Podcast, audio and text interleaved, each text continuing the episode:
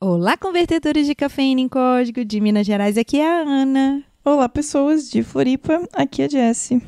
Então, assim, os episódios passados a gente já falou já de SQL, já falamos de CRUD, da carreira de DBA, falamos também da carreira de ciências de dados, como hackear dados públicos, mas ainda a gente não falou de SGBDs. Putz, e o que são os SGBDs? Vem com a gente quer saber mais um pouquinho sobre banco de dados no geral. Vem com a gente, você também. pode programar. Porque nós podemos. Porque nós podemos. Porque nós podemos. Porque nós podemos. Porque nós podemos. Porque nós podemos. Porque nós podemos. Nós podemos. Porque nós podemos. E aí, pessoas, vocês conhecem o nosso programa de apoiadores? Vocês sabem que esse programa ele é primordial, ajuda a gente pra caramba para manter o nosso podcast maroto nas interwebs. E para você aí que gostaria de ajudar a gente, temos algumas faixas de contribuições e é só você conferir aonde, dona Jéssica. A gente está no PicPay, é só procurar por Pode Programar, ou então acessar o nosso site podeprogramar.com.br barra apoiadores, que lá tem todas as informações, os planos e as recompensas, as fotinhas de quem ajuda, e é isso aí. Exatamente. E a gente gostaria de agradecer os nossos amigos que já contribuem e a você, Uhum. que vai de algum dia começar a contribuir. Olha a pressão que eu tô fazendo. Tem um pessoal que já contribui há muito tempo, né? Mais de ano até. E é muito legal ter essa ajuda e esse apoio, essa confiança de todo mundo. Exatamente. Deixa só a poeira baixar aí dessa questão de isolamento. Estamos preparando para vocês, meus queridos, uma lembrancinha, uma coisa singelinha, mas para vocês nunca esquecerem da gente e para Uhum. vocês marcarem. Então vambora? Bora trabalhar, né? Bora trabalhar, Vamos? né? Bora fazer um episódio.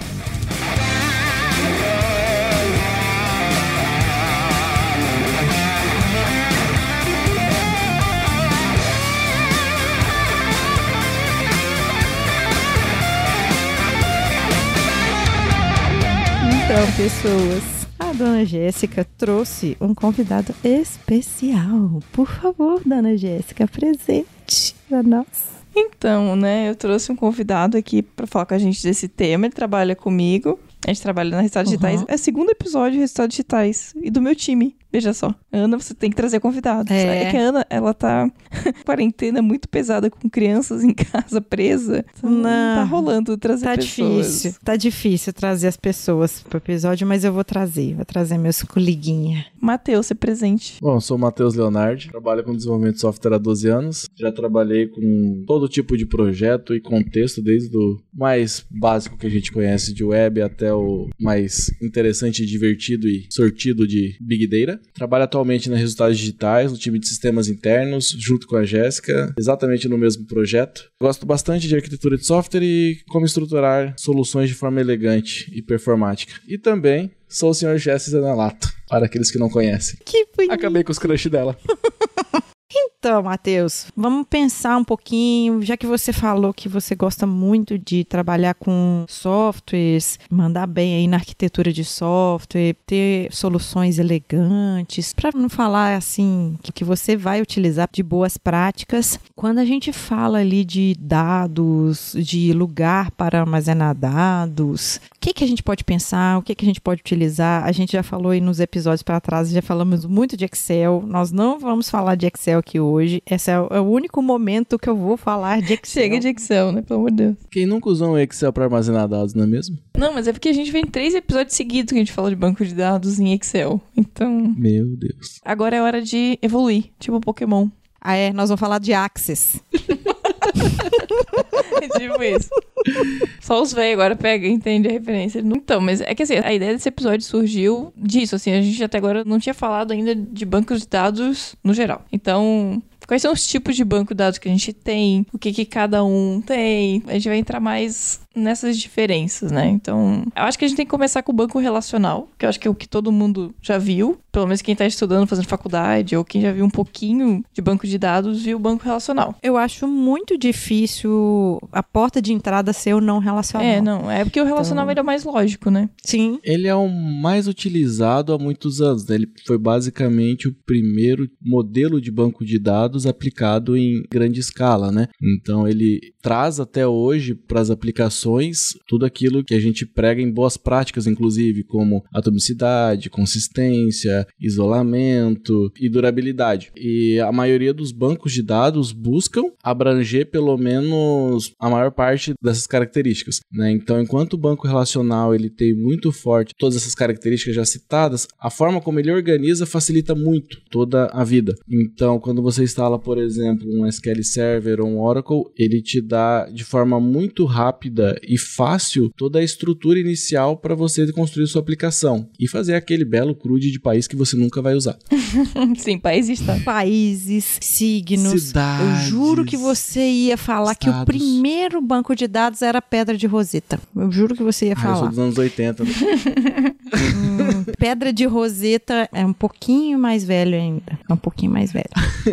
Depois vocês googlam aí o que que é Pedra de Roseta, gente, tá? Fica a dica aí. É porque a Ana, ela tem o lado de humanas muito forte, aí lembrou da parte de história. Mas enfim, menino Matheus, você falou aí de algumas características que vamos falar com calma de cada uma, Sim. porque nem eu sei todas do que você está falando. Você falou algumas aí que são extremamente importantes a gente entender conceito, até para entender como é que funciona a estrutura de um SGBD de um banco relacional. Então, fala aí pra gente o que, que seria atomicidade. A atomicidade, ela busca garantir que todas as informações, os registros que você insere, altera ou exclui, ele vai acontecer de forma integral, né? Então, se você alterou um nome, se você inseriu um- uma nova informação ou excluiu, e você pode ter feito todas essas operações e mais algumas dentro de uma mesma transação, ele vai assegurar que todas elas aconteçam juntos. Ou seja, se deu sucesso, todas estarão persistidas corretamente, ou se uma delas der errado, todas serão desfeitas, né? Então, em caso de sucesso, você terá o seu registro atualizado, em caso de não sucesso, tudo volta à sua condição original. A atomicidade ela busca garantir isso. Tudo bem, mas gente, por favor, não esqueçam de colocar em alguns bancos de dados lá o início da transação. E quando você fala de atomicidade, você falou aí que ele garante que todas as formas de persistência elas vão ser garantidas. A gente fala um bocado aí então de consistência dos dados, Sim, certo? Uma coisa leva a outra, né? No momento em que a atomicidade traz essa ideia de você garantir que todas as operações aconteçam de forma uníssona, bem dizer, a consistência, ela também te direciona à consistência, que é para você garantir que as informações estejam atualizadas de forma correta ao final da operação. Um exemplo, se você vendeu um item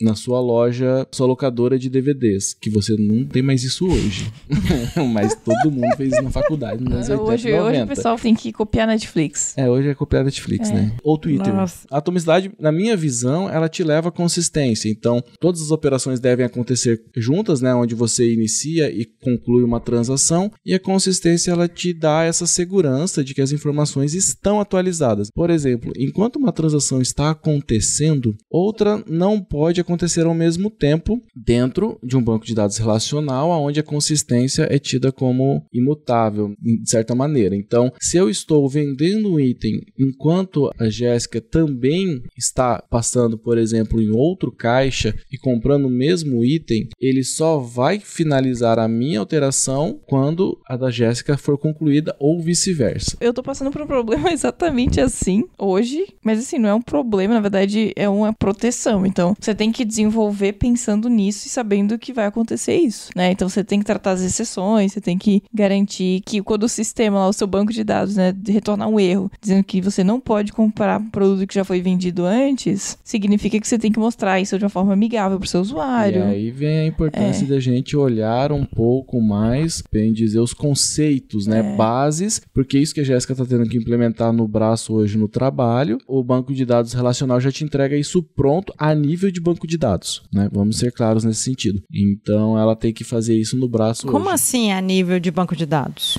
Por exemplo, se você está fazendo uma alteração na tela, né? Hoje o pessoal usa bastante React, Angular, que tem todas aquelas formas mais atuais e modernas e melhores de lidar com componentes de tela. E você clicou lá no botão salvar, né? Ou vender. A alteração, em algum momento, ela pode ter sido atualizada na tela e enviada para o banco de dados. No entanto, na hora que a operação estava em andamento, alguma falha catastrófica aconteceu no banco e ela não foi persistida. Então, o banco relacional se encarregou de garantir que não fosse nada persistido. Então, ele manteve os dados em seu estado original, né? Nesse caso, ele voltou tudo ao seu estado original. Só que ele fez isso a nível de banco de dados. A sua aplicação web, se você não fizer esse tratamento, né? Se você não obter esse retorno do banco de dados e não alterar na tela, a tela não vai se alterar sozinha. Gente, vocês que estão ouvindo a gente, dados sensíveis precisam de boa prática você ir lá no banco conferir se realmente está tudo ok.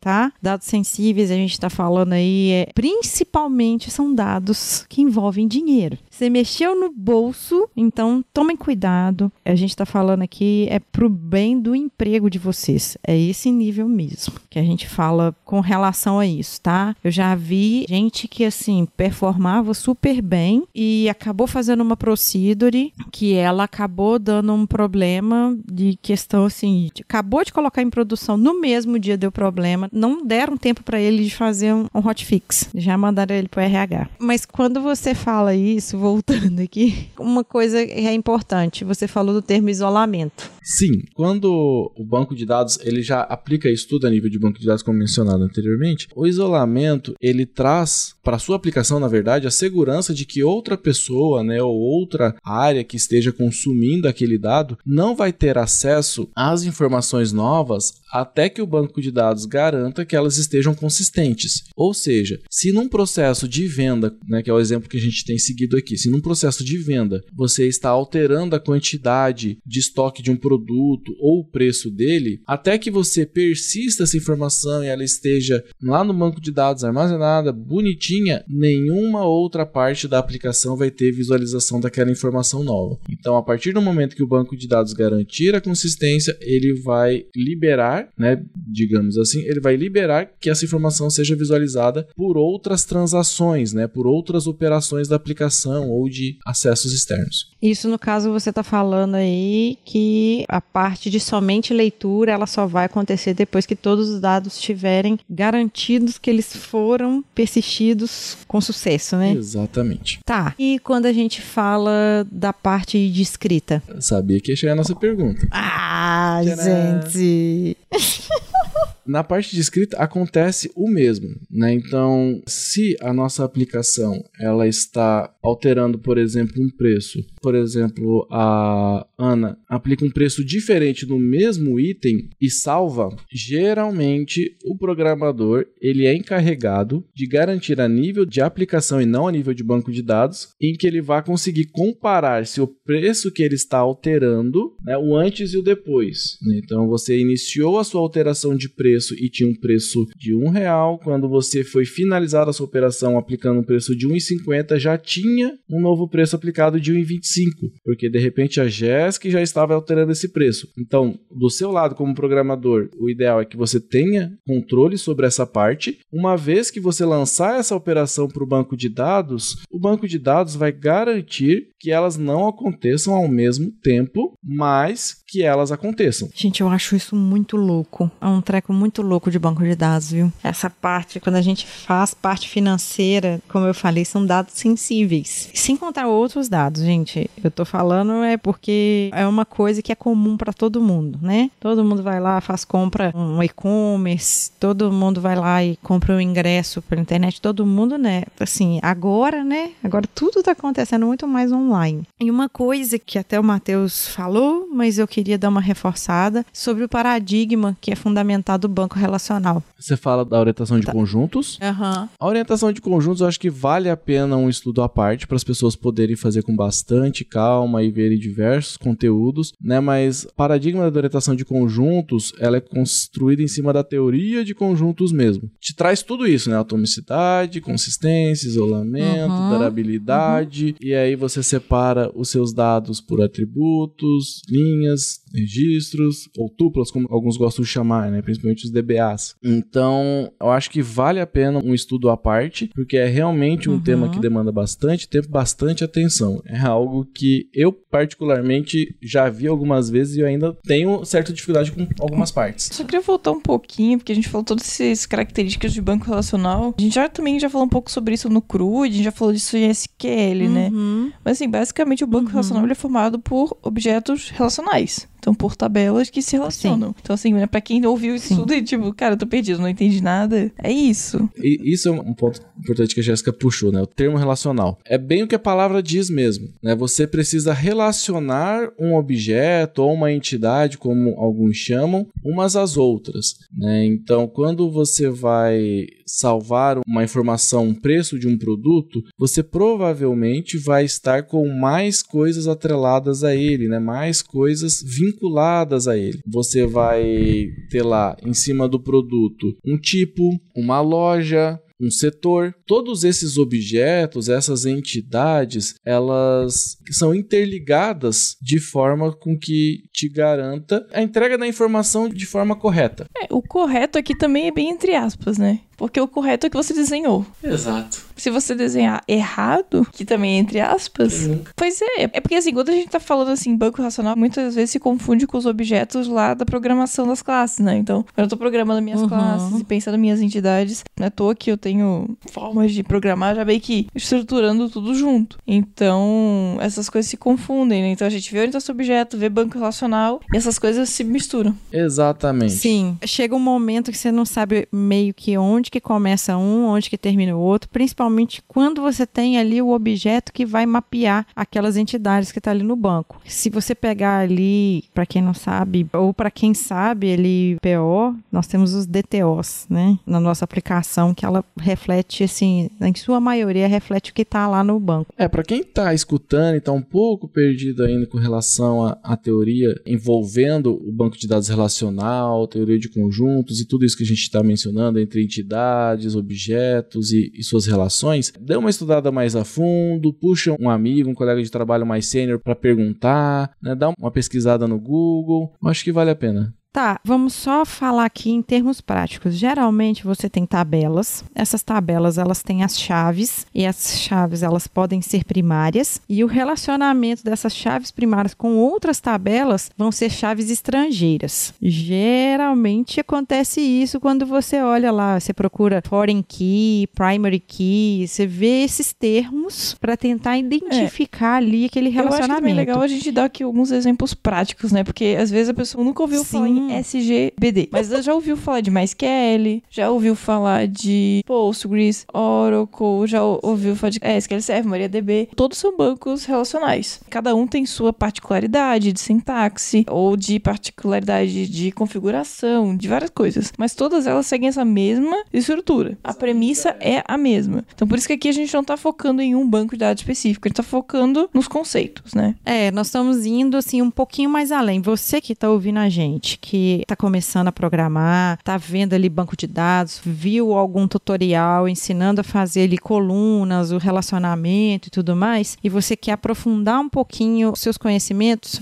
é nesse episódio que a gente vai fazer. Ele é de fundamento, mas ele não é um episódio básico de iniciante. Ele é um episódio que assim, a gente tem que estar ali algumas casas na frente ou para quem não tá ainda, é um ótimo motivo aí para você avançar um bocado aí na parte de dados. E vamos falar assim, por termos práticos, né? Por que, que a gente usaria? Quais são os casos? Às vezes a gente traz alguns assuntos aqui, por exemplo, quando a gente falou de loops, né? De for, while, for each, o pessoal vinha pra gente. é, Estrutura de repetição, né? O pessoal vinha e perguntava assim: ah, mas quando é que eu uso um e quando é que eu uso o outro? Então, tipo, quando é que eu uso banco relacional? A ideia desse episódio é justamente te dar uma visão geral de não somente banco de dados relacional, que é o que eu vejo todo mundo falando e, e trabalhando quando está começando a carreira, mas também abrir um pouquinho a cabeça de que existem outros tipos de bancos de dados ou sistemas de gerenciamento de dados, que é o que a gente vai falar no último termo, e que você pode escolher de acordo com a sua necessidade. A intenção é que você conheça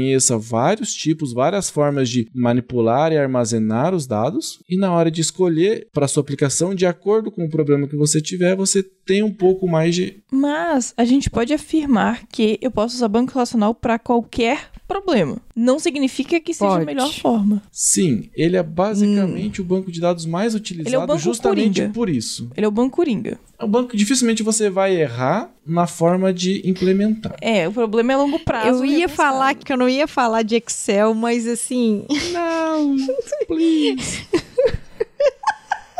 É, tem alguns conceitos, gente, que você acaba utilizando no Excel que ele acaba se tornando um lugar que você armazena dados que você pode conseguir relacionar. Tudo isso é no pod e tudo isso são formas de você estar utilizando dados. O Excel, gente, não é base de dados, tá? Não é banco de dados. Não é um SGBD. Então, assim, de vez em quando pode até ser que pode surgir aí na mente, você viu um- uma planilha de Excel e você imaginou que é isso, que imaginou que é aquilo, mas não é.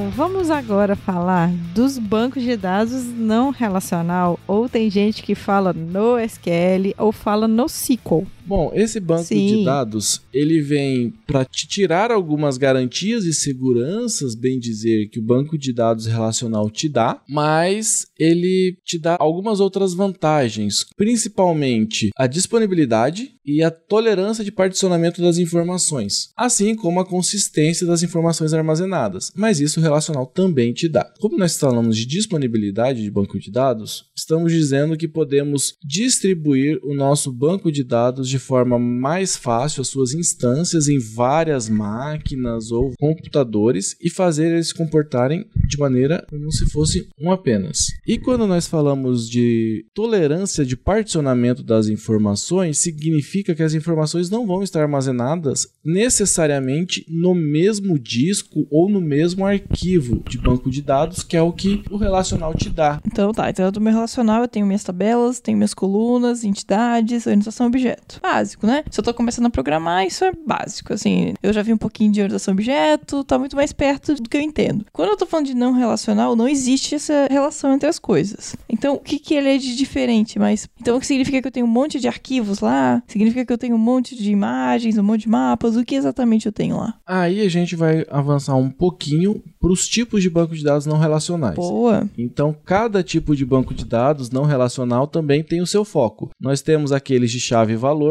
que são dados mais flexíveis, eles não são tão estruturais e tão similares, eles podem ser mais dinâmicos, bem dizer. Então, você tem escalabilidade, então você pode aumentar o seu número de máquinas, você pode aumentar a sua performance e reduzir o tempo de resposta do seu banco de dados. Ou seja, eu vou jogar um monte de arquivos e distribuir esses arquivos. O banco de dados vai resolver isso para você. Você vai dizer para ele que você quer armazenar as informações, os arquivos, whatever que você deseja, e com base em chave e valor, ele vai organizar isso para você. E quando eu falo em chave-valor, provavelmente eu tô falando de um JSON. Você pode estar falando de um JSON, você pode estar falando de um registro um pouco mais similar ao banco de dados relacional. Ele tem vários tipos, não é necessariamente apenas um JSON. O pessoal conhece JSON, mas às vezes não conhece uma outra forma. Então, gente, qualquer forma de notação de dados não é só JSON, mas o XML, CSV. Então, existem outras formas também de estar armazenando essa chave valor. E chave valor, gente, é quando eu tenho um termo e eu tenho o resultado dele. Por exemplo, nós temos lá idade X, que a idade é chave e qual que é o valor? X. Altura, que é a chave altura e o valor, 160 centímetros. Entenderam um pouco essa ideia de chave-valor, o que, que é? Então, nesse caso, um bom exemplo de banco de dados não relacional chave-valor seria o MongoDB. E o MongoDB, ele traz também esse conceito de chave-valor, mas ele ainda é considerado, como vocês podem escutar em alguns episódios anteriores, que ele é, bem dizer, um banco de dados orientado a documentos, como alguns chamam, né? Onde você deixa toda a forma como você vai armazenar e organizar as suas informações de maneira ainda mais dinâmico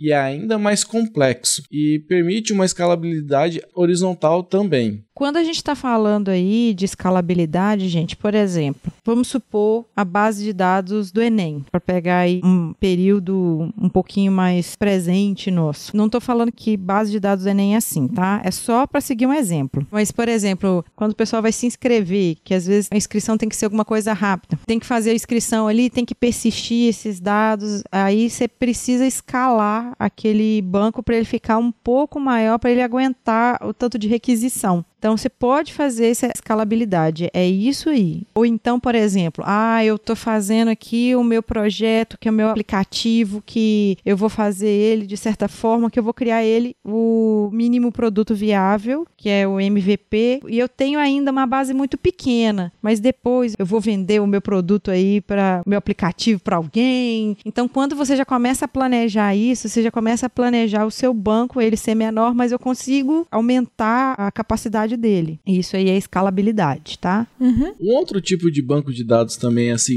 bem comum e o pessoal pouco toca nesse tipo de exemplo, muitas vezes que eu percebo, são os bancos de dados em memória também. Eles são, na verdade, bem simples e eu digo até um pouco mais diretos, porque você não armazena suas informações, né? você não persiste ela em discos ou SSDs para que possa ser durável. Você apenas quer, é, deseja, você precisa de um acesso rápido. Quando você vai armazenar armazenar como, por exemplo, um objeto em sessão. Ah, vou armazenar esse valorzinho em sessão para saber a trajetória do usuário. Ou tem um e-commerce onde a gente vai lançar um produto e as informações desse produto precisam ser acessadas rapidamente. Então você faz uso de banco de dados de memória para que quando as pessoas acessarem o seu produto, eles leiam o cache. Né? Um exemplo leiam... disso seria, por exemplo, o main cache. Main cache. Então você tem acesso a essa informação de maneira muito mais rápida, porque o sistema de banco de dados não precisa ir no disco buscar essa informação. Ela já está uhum. na memória RAM. Então ela é, é muito só mais que rápida. ela tem um problema, que ela não é persistida. Então, se você reiniciar a máquina, você perde essa memória, né? Acabou! Acabou. Estude memória RAM, entenda mais sobre memória RAM, nível de hardware, entenda memória disco, né? Processamento. É, por exemplo, a gente vai entrar agora no próximo item, que é o Hadoop, que já é um nível bem mais complexo, né, para entender. E é bem importante os conceitos de disco, né, de armazenamento e até de CPU. Principalmente disco, mas CPU também é importante. A gente tem um caso interessante, né, porque eu nunca tinha trabalhado Hadoop antes da trabalhar na RD. Acho que o Matheus também não. Então, quando começou o time, né, a gente tinha o Kleber. Kleber Barbado, nosso, é, nosso professor. ele dava aula mesmo pra gente. Ele botava a gente numa sala ensinava sobre memória, sobre CPU, sobre toda a parte física do negócio. É, passamento de disco, como é que os arquivos, né, como é que os bytes trafegam. Mas antes que eu comece a acumular meus haters nas internets da vida, Hadoop Nossa. não é um banco de dados. ele é um ecossistema de armazenamento e gerenciamento de dados. Ok, mas né, a gente que trabalha com Big Data, a gente não consegue trabalhar com bancos, só bancos tradicionais, relacionais, não relacionais como o MongoDB, por exemplo, não suporta o que a gente faz. Não suporta, não dá conta. Então, não é que a gente usa, a gente usa os dois tipos, a gente usa bancos relacionais, a gente usa bancos não relacionais. Porém, a gente precisa de uma coisa maior. E na verdade, o Hadoop engloba bancos relacionais e não relacionais também. Né? Exato. E o Hadoop, ele, além disso tudo, ele te traz um sistema de arquivos distribuído, que é o HDFS e ferramentas, ele também te prover ferramentas de processamento distribuído. Então vem o MapReduce, o Yarn e mais softwares de código aberto, inclusive, que você pode estar contribuindo e aprendendo junto. Legal, hein? Interessante isso. Vocês falaram aí que dá para usar banco relacional e banco não relacional. Eu consigo usar numa mesma aplicação esses dois conceitos? Sim, assim, fugindo do Hadoop, né? Fugir do Hadoop, você a gente voltar lá pro banco relacional e não relacional, eu posso ter uma aplicação, por exemplo, eu posso usar até um banco também de memória, né? De memória tipo de cache. Então eu poderia ter uma aplicação usando, sabe, Postgres como banco principal relacional. Eu vou ter um banco não relacional voltado a documentos para armazenamento, por exemplo, de imagens, documentos da minha aplicação e também para, por exemplo, logs da minha aplicação. E eu poderia ter um outro banco de memória né, memória rápida, como o main cache, por exemplo, para performance e salvar a sessão, né, da minha aplicação. E para distribuir alguma informação distribuir que é é. a mesma, né? De repente você tem a mesma informação, o mesmo dado que é acessado diversas vezes por minuto e por hora e que não altera-se com tanta frequência. É, então eu não precisaria ficar fazendo consulta toda hora no banco de dados relacional ou não relacional, né? Porque eu tenho sempre o tempo de conexão, então isso tem um delayzinho, né? Agora, se eu tô falando sempre o mesmo dado. Ah, por exemplo, eu tenho um e-commerce e ele sempre faz consulta de CEP, endereço. Cara, eu posso botar isso numa memória rápida de cache. Dependendo do que eu tô fazendo. É uma coisa que geralmente não se altera em uma hora. Não, não altera em dias às vezes. Você pode deixar um cache de pelo menos um dia nesse tipo de informação que não vai haver prejuízo nenhum. Já trabalhei em- e-commerce de nível mundial, inclusive China, onde você deixava o cache 24 horas, às vezes até mais, e só se limpava esse cache ou se renovava ele quando você realmente alterava a informação no banco de dados relacional. Às vezes você precisa, de uma forma rápida, por exemplo, a gente está falando de e-commerce e e-commerce internacional, às vezes a gente precisa saber o valor do dólar naquele dia. Eu posso armazenar a nível de histórico lá no meu banco. Às vezes você precisa acessar de forma rápida, fazer cálculos, acessar de forma rápida. Então, pode ficar armazenado em cache, desde que você veja a necessidade de persistir aquele dado no banco para efeito de histórico. Eu acho que é sempre importante a gente saber o tempo que eu preciso do dado, qual que é a frequência né, de alteração desse dado. Por exemplo, se eu estou trabalhando com coisas financeiras, por exemplo, eu preciso saber que eu preciso de um histórico muito bom de alterações, né? Então eu tenho que conseguir recriar, vamos dizer assim, esse banco. Então, tipo, entender quem fez, quando fez, passo a passo todas as alterações. É uma questão financeira. Então eu não posso. Um centavo sumiu, eu não sei quem mudou esse um centavo. Qualquer centavo conta, né? Como a Ana falou ali, né? O cara que quando voltou pra mesa, o computador já tinha sumido.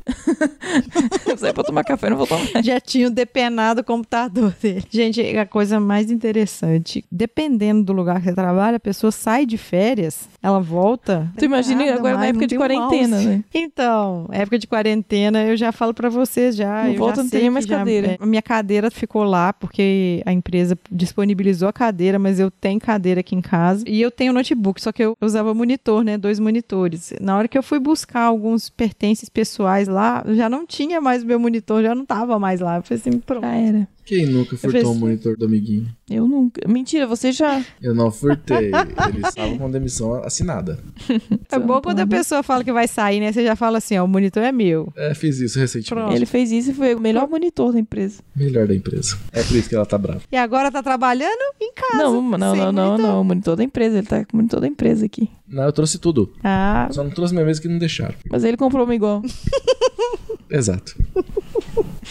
voltemos. Tem uma coisa que é muito legal aqui, voltando pro Hadoop, é o Hive. Que o Hive, ele simula um banco de dados. Na verdade, o Hive ele é um- uma camada de data warehouse, então ele te dá a possibilidade de explorar os dados armazenados pelo Hadoop. Então, ao invés de você escrever map reducers, depois pesquisem nas internets da vida o que seria um map reducer, o Hive te dá isso e você precisa apenas escrever um SQL. Então, aí pra mim é onde o Hadoop ele se mistura. Porque, por exemplo, ele é voltado para documentos, então você tem muitos documentos espalhados e distribuídos. As- Então, vários formatos, né? Então, JSON, CSV, XML, Avro, que é um outro tipo de arquivo também, Orc. Orc, que é um outro Binários. tipo ainda binário, que tem uma performance altíssima. E a gente tem o Hive, que é onde você escreve SQL para fazer consulta nesses arquivos e documentos e relacioná-los, fazer joins, tudo isso entre esses documentos. Então, quando a gente pensa lá no Mongo, o SQL dele não é um SQL igual a gente está acostumado a fazer no MySQL, por exemplo, né? Quando a gente faz lá no SQL Server, MySQL, Postgres, a gente tem aquele padrão de SQL que a gente viu no episódio de SQL. Porém, no Hadoop, então, a gente tem arquivos, mas a gente escreve SQL igual no MySQL. Igual igual, não, é parecido. Tá, legal. A gente falou de todas essas tecnologias, do tipo diferente. E aí a gente falou também de alguns modos de usar, né? Então, qual é a melhor forma de usar um tipo, melhor forma de usar outro tipo. O Hadoop acho que é um pouquinho diferente, porque ele é caso bem complexo, não é qualquer casinho que você vai usar. Ela é um contexto bem específico e é mais para análise e exploração de dados.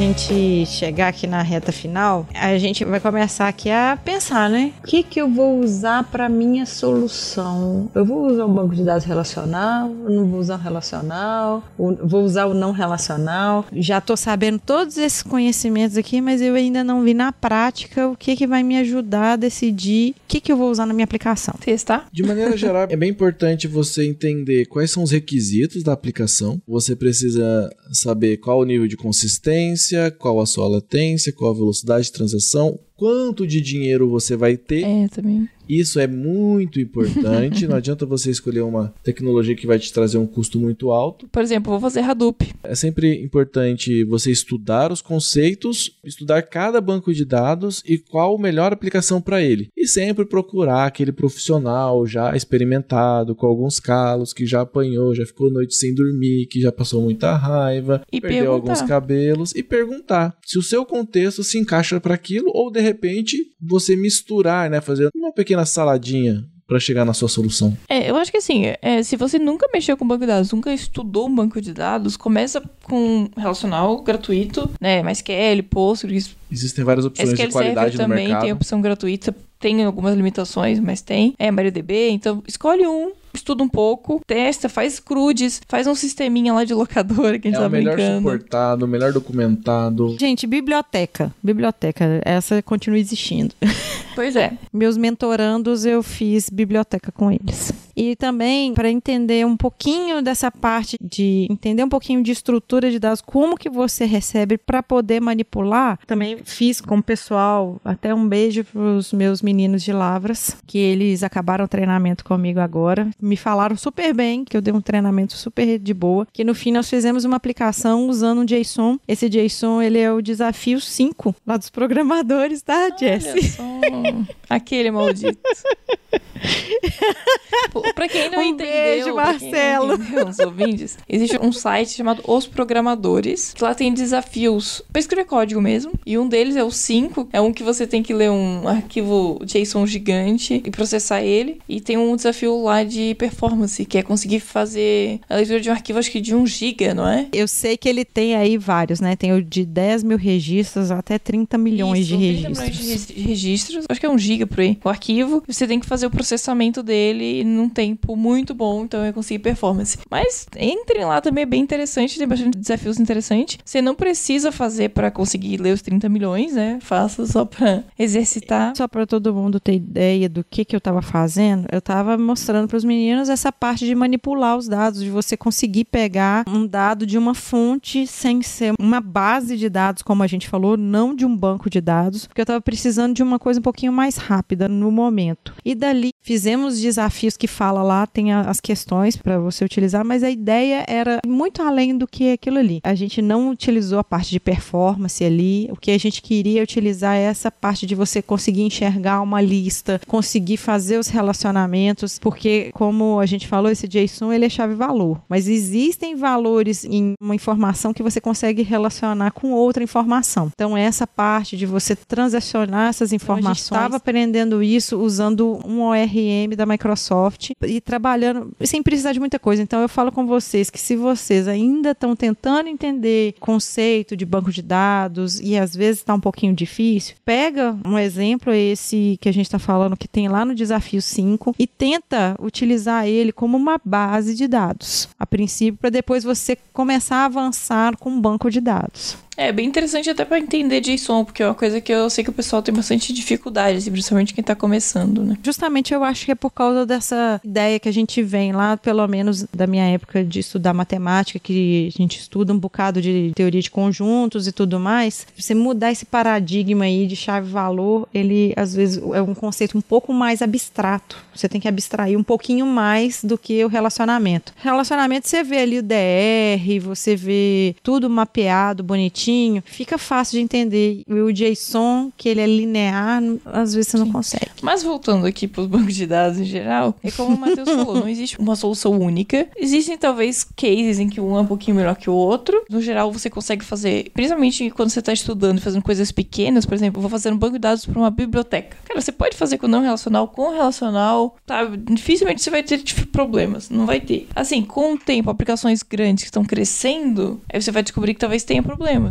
O importante é exercitar, de repente, pelo menos um relacional padrão, um banco de dados em memória, um NoSQL mais voltado para, por exemplo, um Cassandra, um MongoDB. Então, você trabalhar com diferentes tipos de bancos de dados para que você possa entender a melhor aplicação deles e não tenha que esperar uma decisão que você precisa tomar para então estudar. Né? Se prepare para quando a oportunidade surgir, você esteja um pouco mais preparado. É, até mesmo se você é uma pessoa que tá trabalhando já, tipo, uma pessoa com mais experiência, né? E já trabalha um pouco mais com a parte de arquitetura, de solução, você tem que conhecer para poder sugerir, né? Se você não conhece, você não tem repertório, você não tem como sugerir uma solução para um problema. É ter mais uma ferramentinha na sua caixa de ferramentas com possibilidade para solucionar problemas. E claro, ler também sobre isso, o que, que as pessoas estão usando, né? E os cases que elas estão fazendo. Exatamente. Muito bom. Muito bom. E, Matheus, já estamos encerrando, começando a encerrar o episódio. Você tem alguma dica, algum livro que você acha interessante, algum curso, algum podcast, algum vídeo, alguma coisa que você quer indicar para os ouvintes para que eles possam estudar mais sobre esse assunto? Eu sou um pouco fanboy da Microsoft, faço até propaganda gratuita, então eu indicaria um pouco mais assim a comunidade da Microsoft mesmo, onde você pode encontrar os profissionais e tanto ler como participar das discussões do pessoal, tanto dos profissionais mais comuns, digamos assim, quanto dos MVPs também, onde eles fazem umas discussões mais profundas e mais interessantes. E livros. Livros de todos os gêneros são sempre bons. Só dando mais um disclaimer aqui que a gente nem deu bem no início. Esse episódio ele é um pouquinho mais avançado do que a gente faz normalmente, de costume. Geralmente a gente tenta desmistificar alguma tecnologia ou algum termo. Só que a gente viu que a gente poderia complementar a parte de banco de dados falando um pouquinho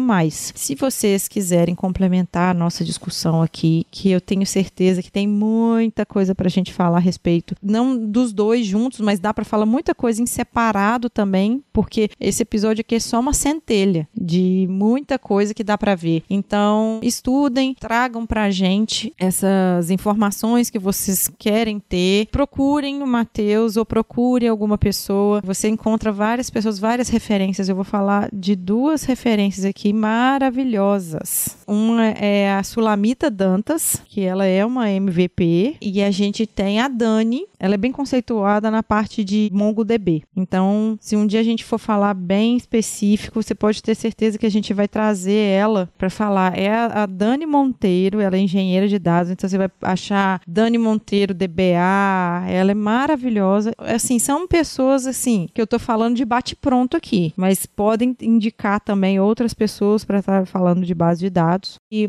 eu queria que você falasse, Matheus, onde que as pessoas podem te encontrar para estar discutindo discutindo, levando essa discussão mais adiante. Para me encontrar nas internets da vida, é só procurar por Matheus Leonardi, Matheus sem o H no meio, são anos 80. Então é Matheus Leonardi.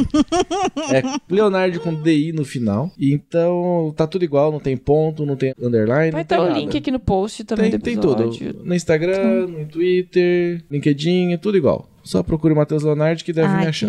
Entrem lá no LinkedIn dele, mandem mensagens que ele gosta, adora falar com as pessoas. É, a gente queria muito te agradecer, Matheus, pela disponibilidade. A gente sabe aí, garotinho família, que não é fácil a gente encontrar um tempinho aí no meio dos afazeres do dia e a gente trabalhando aí. Quem é que tá trabalhando mais nessa quarentena? Eu! Mas vocês também estão trabalhando pra caramba. Quem tá em algumas posições estratégicas, você está trabalhando trabalhando mais. Mas eu queria agradecer muito a sua disponibilidade. Que bom que deu para você vir trazer um pouquinho mais de conhecimento para a gente. Tem muita coisa que como o Matheus falou, é coisa demais. A gente pode aqui trazer mais alguns episódios, desmembrar esse episódio em mais alguns Uhum. episódios, e será um prazer te receber de novo e receber outras pessoas, como eu acabei de falar aqui, de referência pra gente. E eu queria fazer mais um disclaimer. Nós tivemos o nosso episódio de carreira, né? Mudança de carreira, que foi maravilhoso com a Jéssica e com a Silvia. Foi um dos episódios que a gente mais recebeu feedback. Então foi via e-mail, foi via Instagram, o direct do Instagram, via direct também do Facebook. Então, assim, nós ficamos assim com o coração muito quentinho com os feedbacks que vocês mandaram. Eu acho que foi assim, para mim, para Jessie, foi bem emocionante. E a gente gostaria muito mesmo, foram muito fofos. Muito obrigada mesmo. E assim, o motivo da gente continuar existindo é por causa de vocês. Eu que agradeço o convite E de pode- vocês para participar do episódio e também ressaltar essa importância que vocês têm na vida de muita gente, incentivando. Eu já indiquei o podcast para alguns amigos, eles estão adorando, estão escutando desde o primeiro. Então, esse trabalho que vocês fazem, essa disponibilidade que vocês têm, né, esse compromisso de postar duas vezes por mês um episódio é muito importante para a comunidade e é bastante inspirador.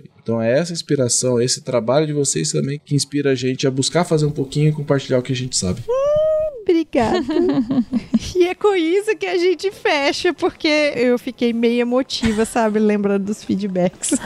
É com Sim. isso que a gente vai fechar esse episódio. Continue aí estudando, continue passando feedback pra gente, que a gente adora ver. Talvez a gente não responda na hora, mas a gente responde, tá? Um E beijo vocês pra nos vocês. encontram nas redes Ah. sociais. Ah, é? E ó, emoção. Arroba pode programar em todas elas. Nosso site é podeprogramar.com.br. Também lá você pode enviar mensagem. E pode enviar e-mail também pra gente, que é podeprogramar.gmail.com. Podem enviar mensagem lá pra gente. Beleza? Sim. Obrigada, ouvintes também. E obrigado por todas as mensagens. Vocês são os fofos.